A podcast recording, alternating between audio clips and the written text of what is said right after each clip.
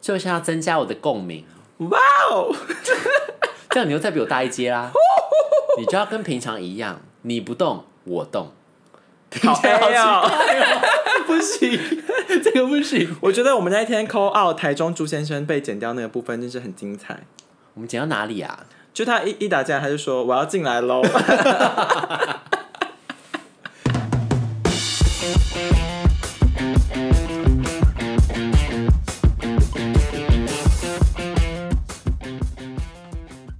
欢迎大家来收听今天的不吐不快，今天就这样了吧。拜喽。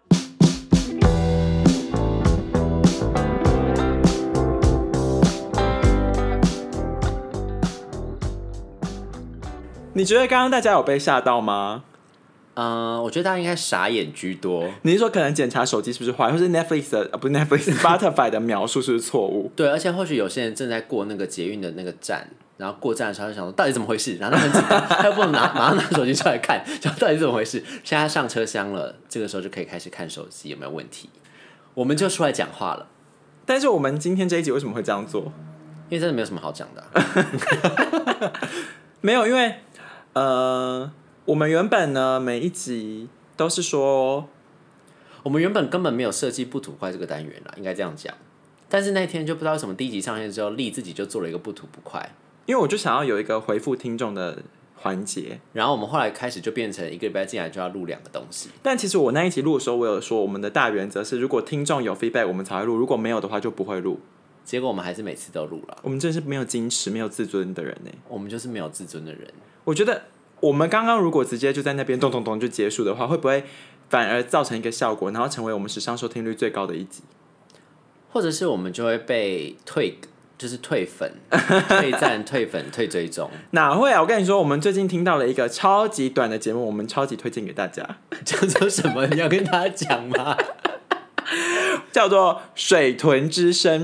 他是在他也是在 podcast 里面的，他的归类别是故事类，那基本上为什么我这么说呢？因为我那一天 Aaron 给我听的时候，我就觉得真的是傻爆眼。就是如果他那个节目，我因为我们看不到别人的收听率啦，可是如果那个节目收听率比我们高的话，我真的觉得我们可以去死一死、欸。可是应该很容易吧？因为他每一则都在一分钟上下，所以可能你一次听完，想说 到底在干嘛？每一集都这样吗？你就全部点完嘞。没有，你真是过奖了。他们那一集大概只有三十秒。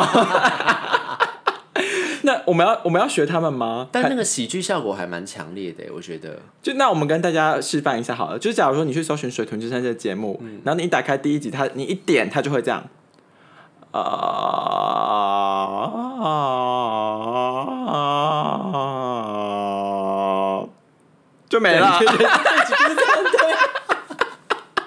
妈的，为什么这样可以做一个 podcast 啦？你现在声音整个大爆出来，没关系，我跟你说，他整个他大们爆。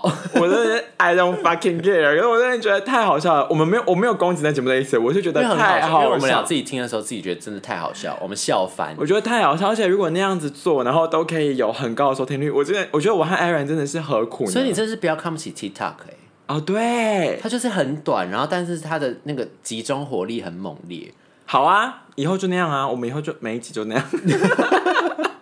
这个大家分享个三十秒小故事，然后就结束。没有，我连分享都不分享，我就是发出一些啊 咦你这哦，样，可是你这样就跟水豚之声一样啦， 啊你就不是第一个人了，你这样就没有十人牙会，没有独创性。对你这样没有原创性。还是以后大家就听我吹气这样，可以试试看，或者各是可是你还有各种吹气的声 音，可以啊，这个不行，这个不行。好啦，因为今天我反正简单讲，就是我们真的是谨守原则，以后的大原则就是如果有人回复我们才我会有们，还有以后吗？没有。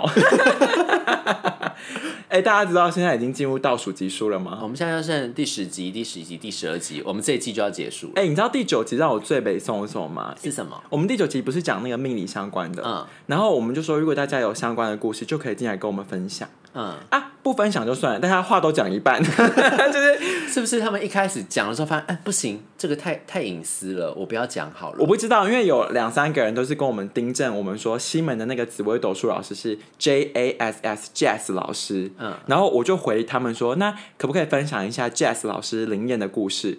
已读，已读，可能就是觉得不想跟你分享吧。然后高雄王先生就跟我说，讲到这个命理呢，绝对不能错过什么屏东什么七王爷的故事。我就说，那请分享一个灵验故事，已读所以现在是要揪听众出来打，没有啊？